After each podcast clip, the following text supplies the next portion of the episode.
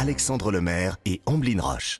Il est 5h15 maintenant, vous écoutez Europe 1, on est très heureux d'être avec vous et c'est l'histoire dingue d'Anissa Haddadi. Le triomphe de l'amour ce matin, Anissa, expliquez-nous. On se met dans l'ambiance quand même ce matin parce que je trouve qu'on ne parle pas assez d'amour à 5h15 et je suis sûre que ça va vous faire passer une belle journée. L'histoire que je vais vous raconter, nous pourrions tous la vivre et je suis sûre que ça va donner des idées à de nombreuses personnes qui nous écoutent peut-être sous la couette ce matin. En effet, nous rencontrons tous des gens tous les jours, à n'importe quelle heure, au travail, dans les transports, pendant qu'on fait les courses, au sport, devant l'école des enfants, on croise tout le temps quelqu'un. Parfois ces gens on les croise, ils deviennent de belles rencontres, parfois des amis, des amours, mais la plupart du temps, ces rencontres disparaissent aussi vite qu'elles arrivent. Eh bien, ce matin, je vais vous raconter une magnifique histoire d'un couple de Sud-Africains qui vient de réaliser une expérience géniale. Shannon et son amoureux se sont rencontrés comme de nombreux couples sur une appli de rencontre, comme ça se fait maintenant. Alors c'est vrai qu'il n'y a plus de place au hasard, c'est dommage. Et même s'il file le parfait amour, Shannon aurait rêvé de rencontrer son âme sœur par hasard, comme dans les comédies Mhm. romantiques, tomber amoureux en un regard.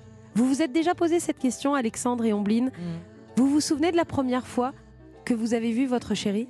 Ah bah, bah, bah, oui, Le premier priori, instant Oui, Mais êtes-vous sûr de ne l'avoir jamais croisée avant ce Ah. premier regard c'est une Ah. Excellente c'est une autre question. question. C'est perturbant comme Bien sûr. question.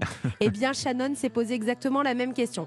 Et elle a voulu en avoir le cœur net. Alors, elle commence donc par télécharger par le biais de Google Maps, l'appli que nous avons tous dans nos téléphones, toutes les données GPS de son téléphone à elle et de celui de son chéri.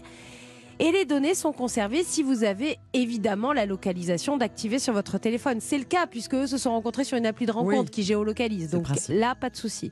Et grâce à un programme informatique, toutes les infos se croisent pour savoir si nos deux amoureux se sont déjà croisés ou pas. Évidemment, Mhm. ce système est absolument, absolument génial.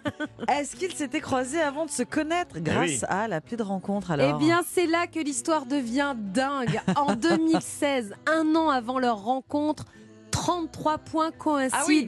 avec une précision de 10 minutes près sur un rayon de 11 mètres. Donc ils étaient ah oui. à côté.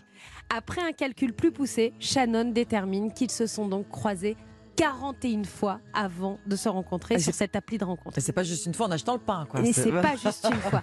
Alors, est-ce qu'ils ont fait les courses en même temps? Est-ce qu'ils étaient assis à côté l'un de l'autre à la terrasse d'un café? Ont-ils lu le même livre à la bibliothèque? Ça, ils ne le sauront jamais. Une chose est sûre, tout ça est bien arrivé. Et plus d'une fois, c'est arrivé. 41 fois, ils se sont croisés avant de tomber amoureux. C'est bien